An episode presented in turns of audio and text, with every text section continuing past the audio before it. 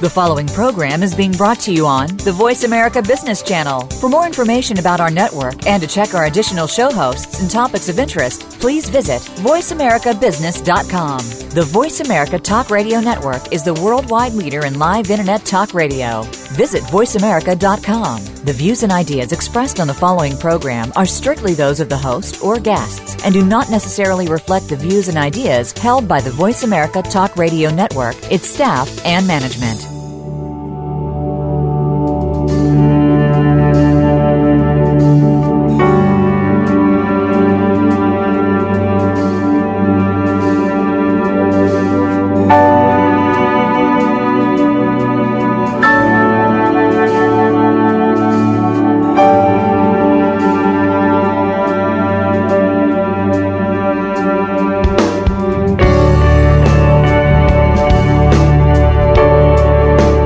Savage, Pat O'Brien, welcome to In Discussion today.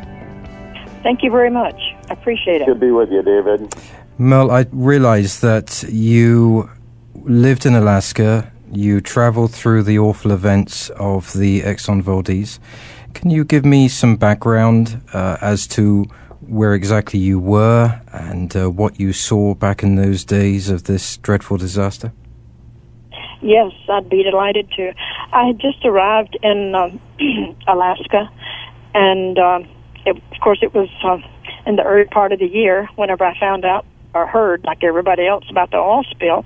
And of course, I was upset. I wanted to do something about it, and watched for several weeks while they played around out in the in the sound with it, and finally decided that uh, when Exxon came up with a, a, a game plan that I wanted to go out and help. And so I decided to pack my bag and go out and sign up and uh, clean clean up do whatever do whatever they assign me to help with the oil spill because I'm kind of an adventurous and uh, I knew that there was a story out there and then of course that was our environment and I wanted to help. What parallels do you see between that oil spill and the oil spill that we see today in the Gulf of Mexico? Well, of course, at the bottom of this is uh, the uh, dominating oil companies, and it seems like they do a lot of things and they're not held accountable for it. And I see that they have done the same thing that Exxon has did in Alaska, and that has uh, spoiled spoiled our ocean, and that. I, when I heard about it, I had the same reaction that I had in Alaska 21 years ago. It was, how can they do this? And I was very upset. And then, of course, I thought, my goodness, it'll be the same thing all over. There'll be workers cleaning. And uh, when I heard that they were saying it was not toxic, oh, I really got angry. So that's when I prepared my little strategy to uh, write and comment, make comments, and do what I could to alert the people because who's going to do it? Nobody was. How many people joined you at that time, and was it voluntary or were you asked to help in that situation? In Alaska? Yes. Yes. Um, yes, they were asking for people to um, go to work, and that's what people did. They came even from the lower 48 to sign up and join the workforce. And there was a lot of people. On they, it started out with one task force, and then it expanded to six task force. And on my fast, uh, task force, there was over 11, um, 11,000. What is the status now, uh, to your knowledge, of the people that were involved at that time? Uh, did you see illness? Did you see people becoming ill over a lengthy period of time after they had completed this? Oh, after they completed, uh, after the cleanup was over? Yes. Oh, I did not have contact with anyone because um, it was difficult. Uh, because, like I said, they came from the lower 48, a lot of them. Um, I did, uh, two years later, had a reunion, so-called reunion, advertised it in the paper, and some people showed up, and the um, it was in the news and so forth. And uh, when people showed up, though, they had a sad story to tell me. One gentleman, uh, he had lost his memory. He could not remember certain things. And when I would talk to him about different things, he would try to remember. And his life has been destroyed. Um, another friend that I have met, um, because of my website, I have a lot of names on there that worked in Task Force One, and one gentleman has contacted me, and he's also um, finished a uh, interview with one of the TV stations, and he has a video, and he's going blind, and to hear him talk, it's just unreal. I mean, his li- he's younger than I am, and he's in worse condition, and my heart goes out to him, and to others that I know are going to be affected by being exposed to the toxic crude. How did it splinter the community up there in the years that followed? Were there an unusual admittance of people into the social services, and, and how did it affect the way of life? Well, in Cordova, and that's where a lot of things went on because th- those cities uh, the only way to get to them is by plane, boat, and uh, it, there's no traffic. and so their livelihood is um, fishing. And whenever the the toxic oil uh, killed a herring, and it never it has never come back. And so their lifestyles was devastated. And because their finances, like they would probably own a boat and have a payment an enormous payment, and they had no work coming in, no money coming in, and so they had to go bankrupt, and because of the financial disaster caused by the uh, toxic oil, oil spill, some of them committed suicide, and others just tried their best to hang on. But that one town, and it's um, documented in Black Wave, um, Riki Ott, uh, introduced me to the producers, and they flew down to my home and they interviewed me in that uh, Black Wave, and in it it tells about the town Cordova and how they suffered and so forth. So it was devastating to that town. As far as other people in uh, Anchorage, um, I'm not too sure about because I didn't have any contact with a lot of people. Um, I was basically in, in the doctor's office most of the time. Were you reluctant to leave there after the five years? Oh my goodness, I did not want to leave. It was it's paradise. Um, you can go fishing in the morning and catch your a limit, come home, and take eat lunch and take a nap and go back out the same day. It's, it was marvelous, and I just loved I just loved it up there and I hated to leave, but I tried to stick it out as long as I could. But see, I did not know why I was sick. I my immune system just collapsed and I was getting everything and keeping it all the time. And I was like I said constantly in the doctor's office, so I thought, well, could it be Alaska? Could it be the weather? And of course, I knew it wasn't, but I was trying to figure out what was wrong, so I decided to come to um, Las Vegas to be with my family. And what sort of ailments do you have now after all these years? Well, David, it started out uh, when I first. Can I begin when I first got it? Would you like to hear about that? Yes. Okay. Everybody who went out, and their job was to spray the oily beaches. Well, a beach in Alaska is not sand it's boulders and rocks. And you wore you wore boots, uh, rubber boots, and it was slippery. And you you you sprayed the oily rocks with a huge hose on your shoulder, and it was gushing hot seawater. And so that seawater bounced off of the rocks back in your face. And on my website, you can see from a boat out in the bay there, you can you can hardly see the people working because of the mist. It was all around you. It was just like a fog, and that's what people breathe. And um, but Exxon continually telling uh, continued to tell us that it was not toxic, And us thinking they were more intelligent than us about oil, we believed them. But everyone began to, coughing, getting sick, and that's the way it started in the beginning with me, was the coughing, and uh, it went and settled in my chest, bronchitis, and then it went through my whole system. Now, were you protected in any way when you were cleaning up the oil? No. Well, I had a rain suit on and rubber boots and gloves, rubber gloves, and that was it. And I did have a hard hat. could not, I could not understand what the hard hat was for, but we had to wear a hard hat all the time. There were no respirators being used. Oh no, and they did have uh, paper masks sometimes, but they ran out, and it was constant trying to order them, order them, but we couldn't keep them on hand, and they wouldn't last, but just a short while because the little rubber band on the back would just come off, and it was totally not sufficient. Let's look at the difference between the oil and the chemicals used. As Pat O'Brien has been doing here for many, many weeks, investigating the dreadful materials that they use, and in this case it's Corexit. Was this a similar material that they used up there? And, and on top of that, I would ask, looking back at it, which did you see as the worst of the two evils, the oil or the chemicals used?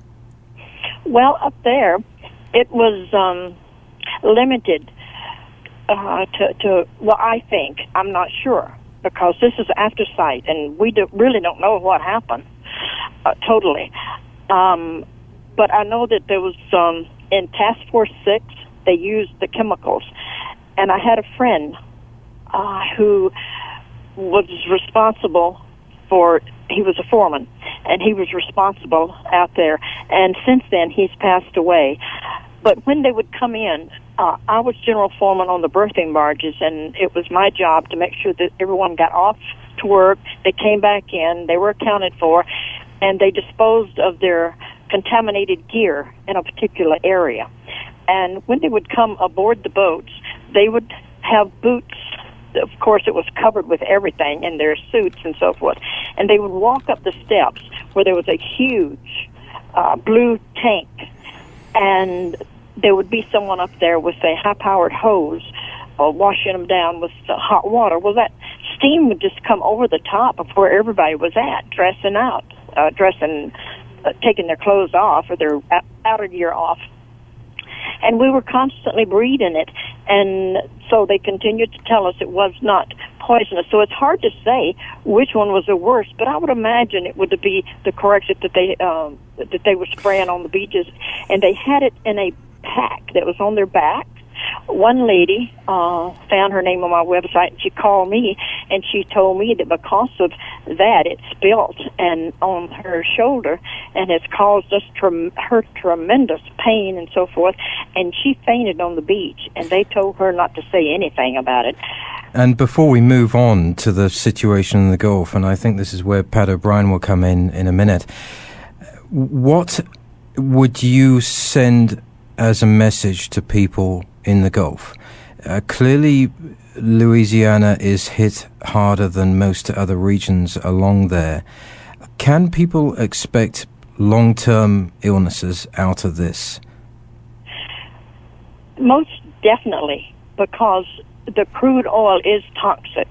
And if you breathe the fumes or the air that it is generated from that, it is going to be in your system and it's going to contaminate your organs.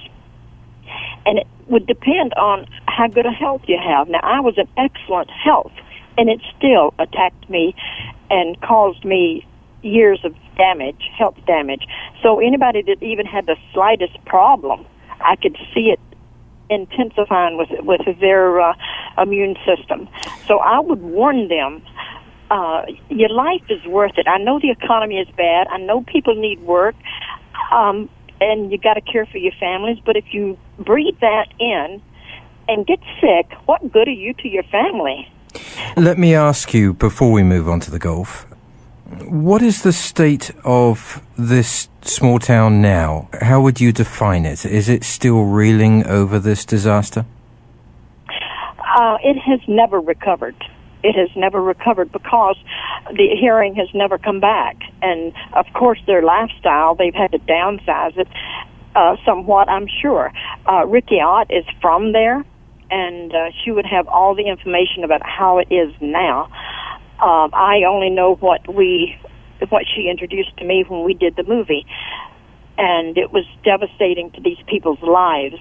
And I, right, I don't know, Let's, but I would imagine it's pretty bad. Let's look at the Gulf. People these days, they somewhat travel like water in the easiest direction, and they're obviously not being given a lot of information with this, with the media. What is it that you see that is going to happen in the Gulf? How do you see this panning out for people there? Obviously, there's not a lot of accountability by BP or any other organization. Is this a similar outcome that we're going to see along these states in the Gulf? Well, the way I look at it, and of course, since it has happened, it has been uh, I have been dedicated to this computer and to emails, and of course, I've been on several shows, and yours, I must say, I am very honored to be on yours, but all the time that I have been studying and looking, I ask myself, and I ask anyone who's listening, if there had not been an explosion, would we have known about the gushing oil from the well? No. That's a simple answer. So, another question is how many oil wells in the ocean are left unattended and we do not know of their proper condition? We don't know. So, it's definitely um, an invasion and it's coming from within our boundaries. And I say that because I can see where the government officials are hiding the truth. Our U.S. government is hiding the truth. BP, of course, is hiding the truth. And they're not letting the public know. They're not being honest. What is your mission, therefore, with this? What What are you attempting to do yourself? Uh, obviously, I'm sure that you have limited resources, but what is it that you think that you can do? And are you getting any support? Uh, for example, with the people in this this small town in Alaska, would it be true to say that there's very few left who can support you with this challenge? Um, I don't have any communication except just for a few and right now, uh, some of them have even traveled to the Gulf, like um, Riki has. Um, uh, Lisa Marie, uh, she is uh, her assistant, and I know that they are working and uh, uh, trying their best to have meetings and to join these people together. Try to get them to understand that they cannot stay there. The best advice is to leave. The second best is to buy a respirator. And you just got to take some kind of action. And as far as anyone, uh, it's the people that I've been talking to on the radio that's uh, uh, helping me. There, uh, there's nothing I can do except just talk. And I did my video and put it on there to try to reach as many people as possible. And fortunately, it has reached a lot, but it's not reaching the people in the Gulf. If I had the finances David, I would go down there and I would parade up and down the beach with a respirator and dare them to take it off because how can they? That's a public beach. Let me ask you here, just before I bring in Pat O'Brien, what are the memories that you have back in Alaska? What are the memories from the incident itself to the point where you departed? Well, when I was um, uh, general foreman out there, I had learned. I used to work for the army, and I had learned that you uh, you keep details of everything so that you can always refer back to them. And so I kept a journal the whole time I was out there, and it was an extraordinary experience because we were in a uh, in an area uh, of of unknown territory, and we were doing things that we had no manual for. So it was a um, a day by day event event And um, I learned from that that you have to just make decisions uh, quickly and fast, and and do what you could. How did it change your life? Well, it gave me the opportunity to use my knowledge, and it's not knowledge that I learned in college or school or whatever. It's just on hand uh, knowledge, and I was able to de- pull within myself and get the answers and and make guidance and um, at least lead these people in some kind of order. And that's why my supervisor uh, made a um, general foreman of me because um, he was able to see that I did what I thought was right, regardless of what people said. And in that that eleventh hour when you did leave, finally here, what were your feelings when you look back on that town as you were leaving?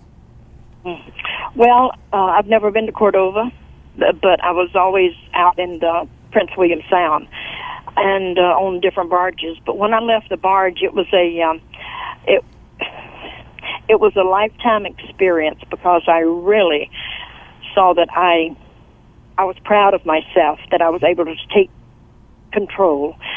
And when I left, I had uh, memories of people and what took place and so forth, and it was a uh, positive. I felt good about my job, my position.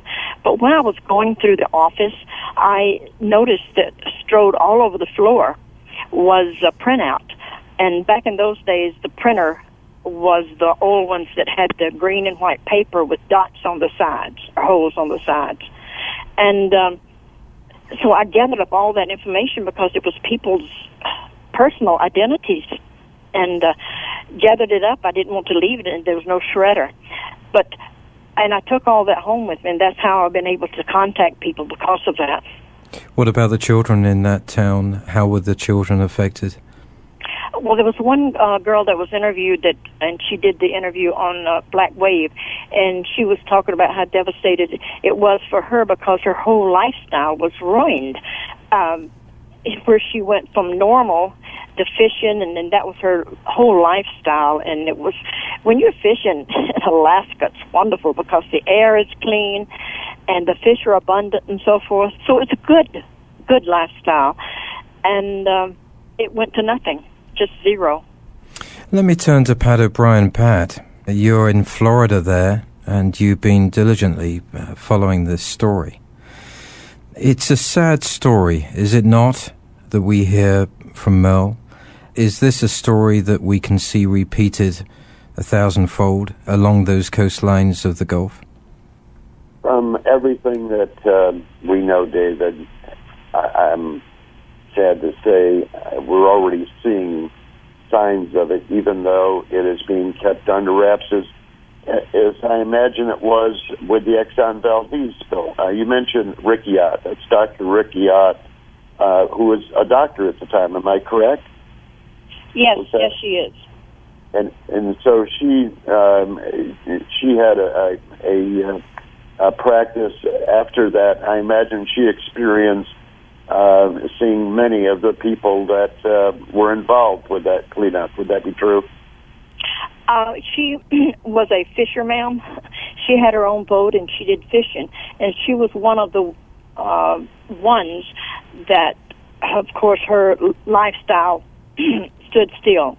Uh, she was no longer able to fish, but she turned all her efforts and energy into looking at what was going on behind uh, Exxon, and she followed them and diligently. She went to places and she tested oil and she made determinations and she tried to contact uh, officials to let them know, and she got nowhere. She got, she just, but she kept trying, and she wrote a book, and uh, and it's all in there. The the uh, the toxic chemicals and so forth that uh, comes from the crude oil.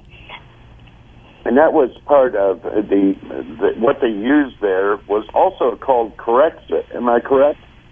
I believe so. I believe it is. And what um, they've done now is they they um, they're still using the Corexit product. Our our research um, came out that at the Exxon Valdez was winding down, that it was BP and Exxon executives that developed a company called Nalco, and that uh, Nalco Corporation is the one that's supplying the Corexit product now to BP.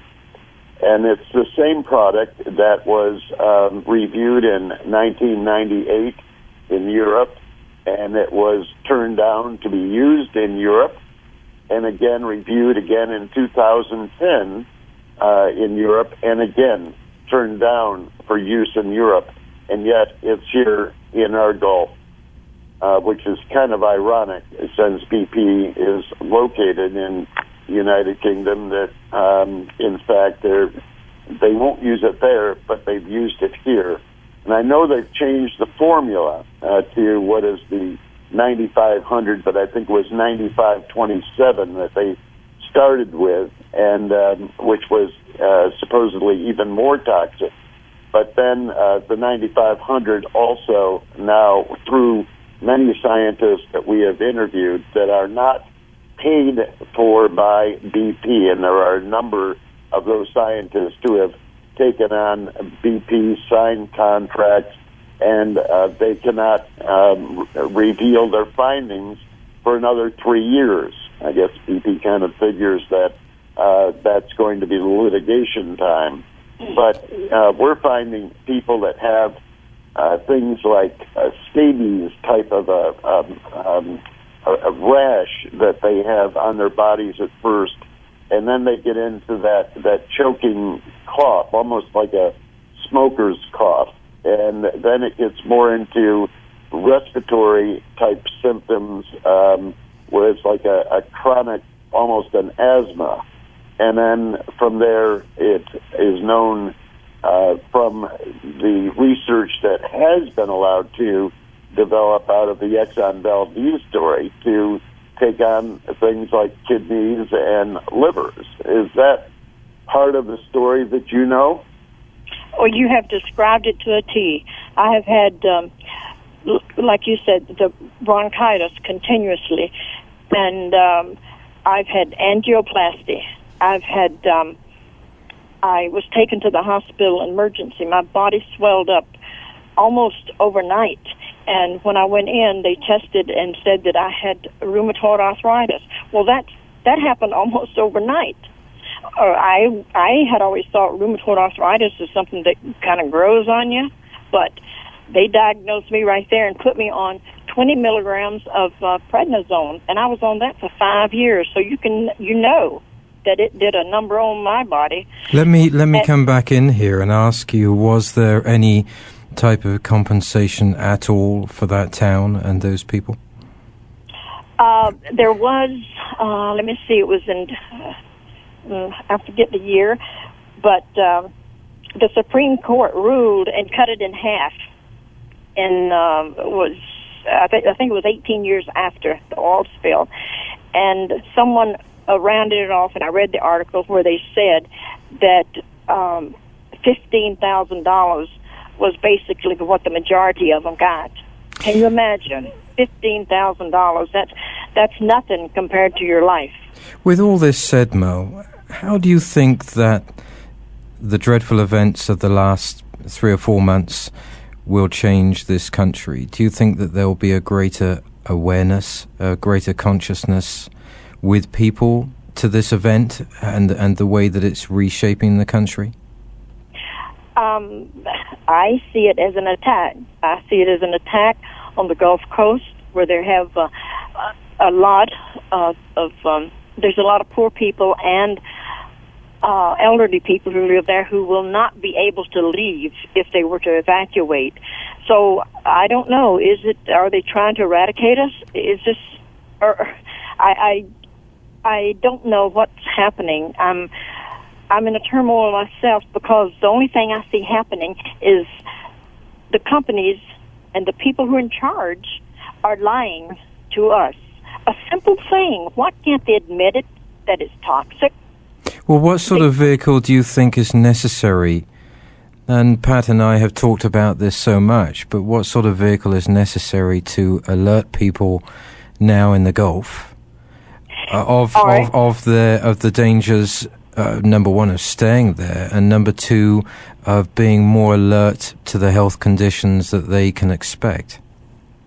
Well, I remember watching a movie some time ago, and it was um, um, six degrees of separation, and I totally believe that we're all connected in some way, and if we can reach out and the people that we know and see every day, work with, and so forth, if we could tell them, they can tell other people. If we have a blog, put it on the blog. Um, whatever we can do to get the message going, somehow it's going to reach because I truly believe in miracles. Even though we're having a horrible time here, but that was man made. that was man made, but we can achieve some kind of satisfaction, I believe, if we combine our efforts. And let me ask you, Pat, in Florida, is there any sense of that occurring, or are people going on with their daily lives? Well, again, um, part of what is happening, I do believe, is again our media is letting us down horribly. Um, Merle, uh, if I can ask you one quick question about the Valdez, and let me then help uh, answer that question. Uh, is it not true that the health reports have been sealed until um, 2020 uh, out of the Exxon Valdez uh, spill? Uh, yes. Uh, Riki was part of um, litigations that were going on in um, 94, 95, and so forth. And they, Exxon, settled out of court for, millions.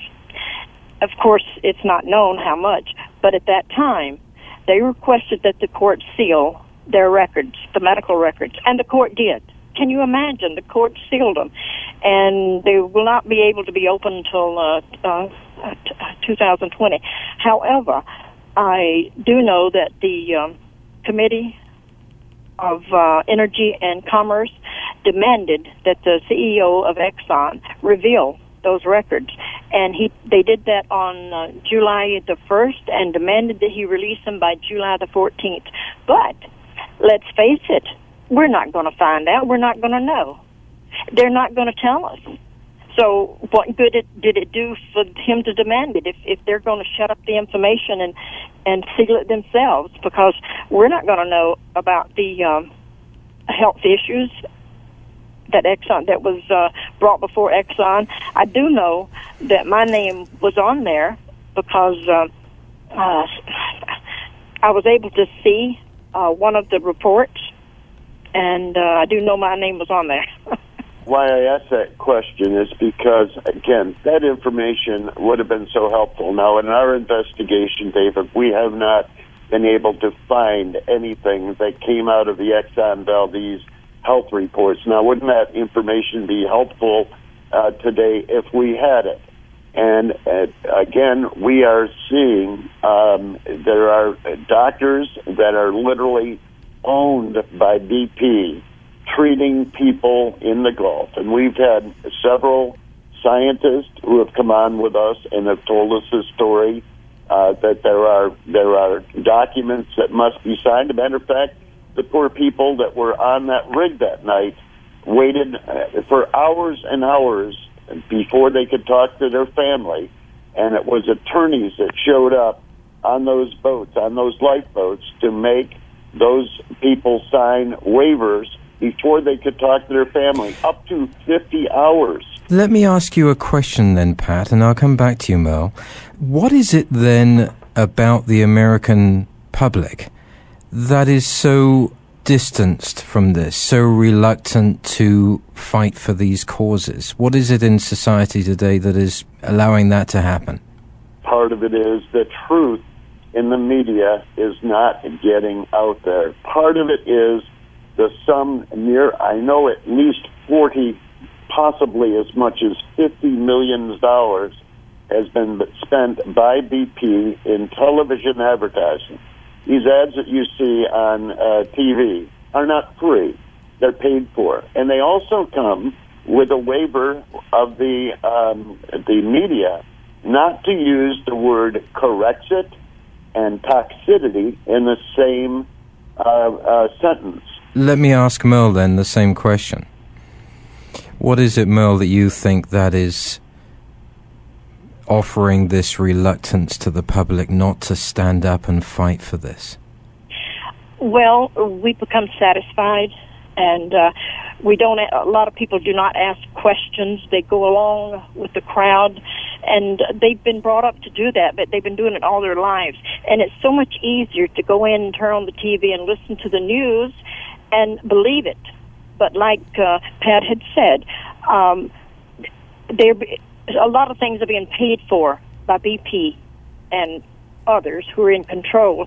I was offered an exclusive with a well-known uh, TV station for my story, and I turned it down because I knew that just telling one person one time uh, for five minutes is not it's not my goal. And so I turned it down and decided that I would just go on my own and do what I could to reach the people and and try to get them to understand. But I would imagine three fourths of Americans are in that la la uh, land where they they're not they're involved in their own lives doing small stuff and and whatever and they don't ask questions and they don't they don't know they don't know what's going on in the big picture and i'm so sad for them david something i noticed uh, just recently um the the tone of the news now that they have this uh, thing capped so to speak so they say uh, now that they have it capped and they're about ready to put the uh, uh, the, the filler and the concrete in, um, it's going to be out of sight, out of mind very quickly. And that, uh, I'm, uh, matter of fact, as we're doing this right now, I'm I just happen to see another shot. I'm I'm I monitor all of the news, and something that's changed in this past week, David, that scares me, is it seems as if some of the networks are bringing the people that are under an agreement with BP not to not to uh, bring their findings forward are now being interviewed and saying hey this stuff is okay. Everything is fine. Everything is wonderful. What would your position on that Merle be? If they are saying that everything is fine and wonderful what would be your position there? Well, again, I would like to ask anybody who hears this um, show, broadcast, if the least you can do is give them my website for them to go to, they can see other people's lives like mine that that are in turmoil because of their health issues of exposure to crude oil, and it's evident. It's there. Uh, I do have a doctor.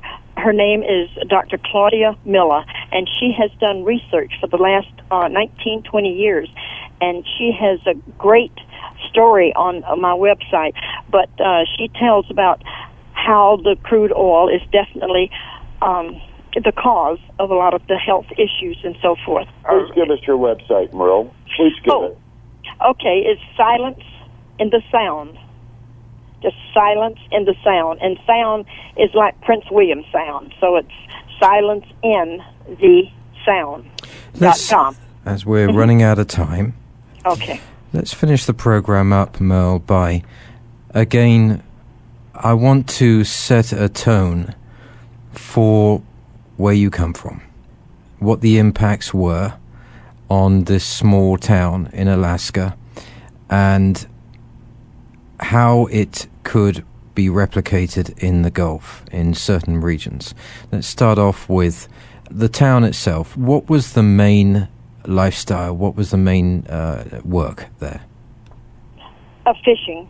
It, everyone you had to have everyone had a boat or they worked on it, and the whole family took charge and and they did this. This was their lifestyle, and it was all about fishing. Or then it would be a restaurant uh, to supply those people, and it, but it catered to fishing, and because of the uh, the fishing and the Gulf and everything, I'm sure that they have towns that are the same way that is built and on the uh, efforts of people who have the lifestyle of fishing, and it's going to devastate them. It's definitely going to. I know. Uh, I've read where it, they said that they had opened up some of the waters. Well, what good is that? Uh, it doesn't do anything. Just a little section. I, I'm sorry, but I don't believe it. What is the state of the fishing industry up there now again? Uh, it has never recovered. It has never recovered to where it was at. And was there any restructuring in that lifestyle, in that business that people could take up on? Um, I'm not sure. I'm not sure.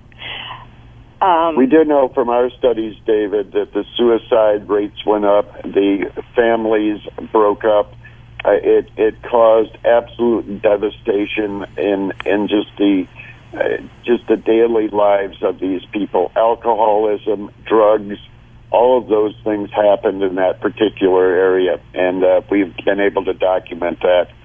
Um, yes, and it became a way of life because whenever you look at everything around you and you see there's no hope, there's despair. What was the place like before this happened? Can you describe the landscape, describe the town? Oh, it was built on um, uh, mount, well, mountains background, and then uh, towns. Uh, I mean, buildings and so forth. They're kind of huddled together, and like a just a little community of family of of people who enjoyed the same things and they had their festivals and so forth and everybody was connected and it was a joyful way of life because Riki when she moved there she became part of it because it it, it adapted to her lifestyle and uh, and that, that's why she became a fisher person was because it's a good way of life it's entertaining in nature, you're able to uh, to fish and get your fish, and it's a it's a great life. I loved it up there, even though I didn't live in that town. I loved being part of it, and now it's it's not the same. It's definitely you can. You know, a lot of people, like uh, Pat had said, they committed suicide, and the town fell apart. Even the mayor uh, committed suicide looking afterwards, looking after the spill, how did you see people change? Mm. Um, and I'm asking these questions specifically. I just want our listeners, and I hope you agree, Pat, I want our listeners to get a good picture of how events like this change places and change people so that people in the Gulf area can be aware of this, can expect this, but being proactive and having solutions so that people have a program in mind so that they can learn from the experience that you went through and, and possibly be ahead of the game here in those states along the Gulf of Mexico? Well, I believe if the people in Cordova and the other uh, Valdez and the other fishing villages, if they had asked questions and if they had demanded the right answers and so forth and had not just gone along with it. Oh well they're cleaning it up like Riki did. Riki and there were a few other people who were very um forceful in their investigation and so forth. Um, but it didn't seem to help the people in the town because their lives were affected. It, their lifestyle went away.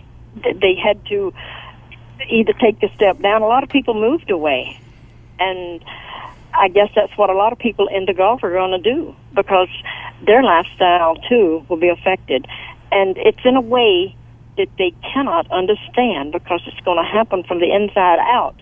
If they by the oil, the toxic crude oil becoming part of their bodies, so it's going to affect them in a health manner and uh, financial also.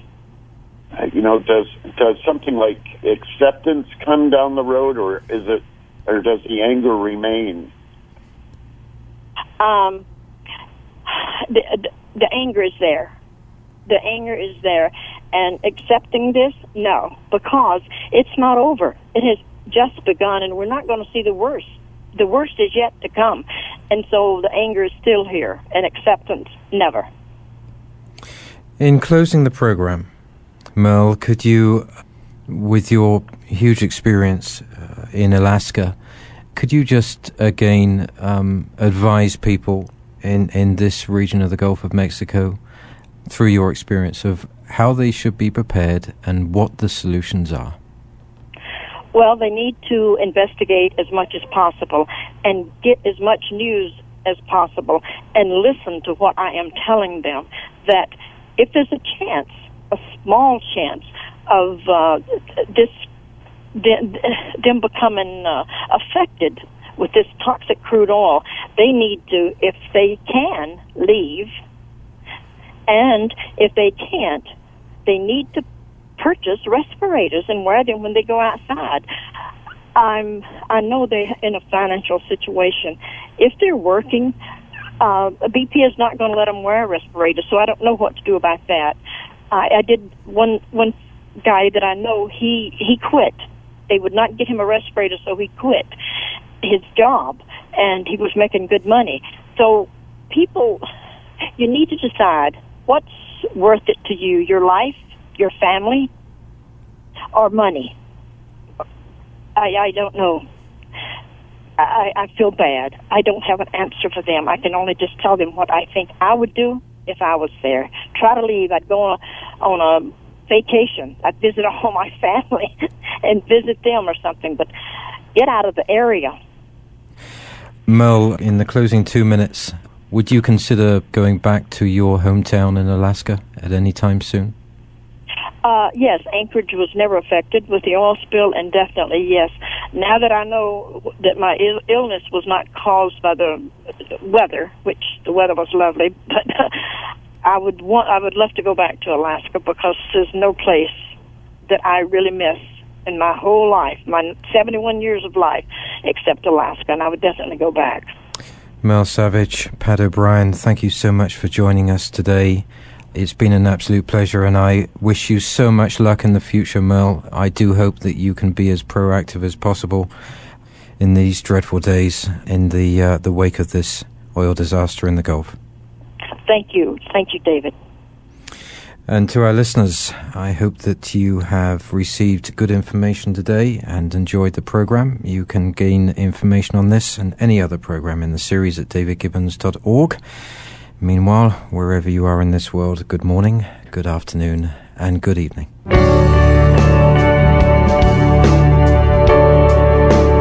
David Gibbons in Discussion welcomes listeners' comments and viewpoints at its blog at davidgibbons.org.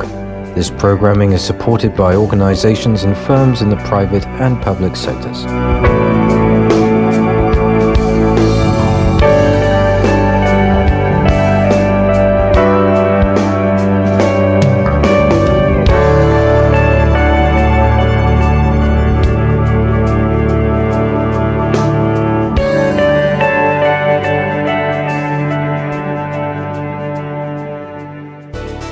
Thanks again for listening to the preceding program brought to you on the Voice America Business Channel. For more information about our network and to check out additional show hosts and topics of interest, please visit voiceamericabusiness.com. The Voice America Talk Radio Network is the worldwide leader in live Internet talk radio. Visit voiceamerica.com. The views and ideas expressed on the preceding program are strictly those of the host or guests and do not necessarily reflect the views and ideas held by the Voice America Talk Radio Network, its staff, and management.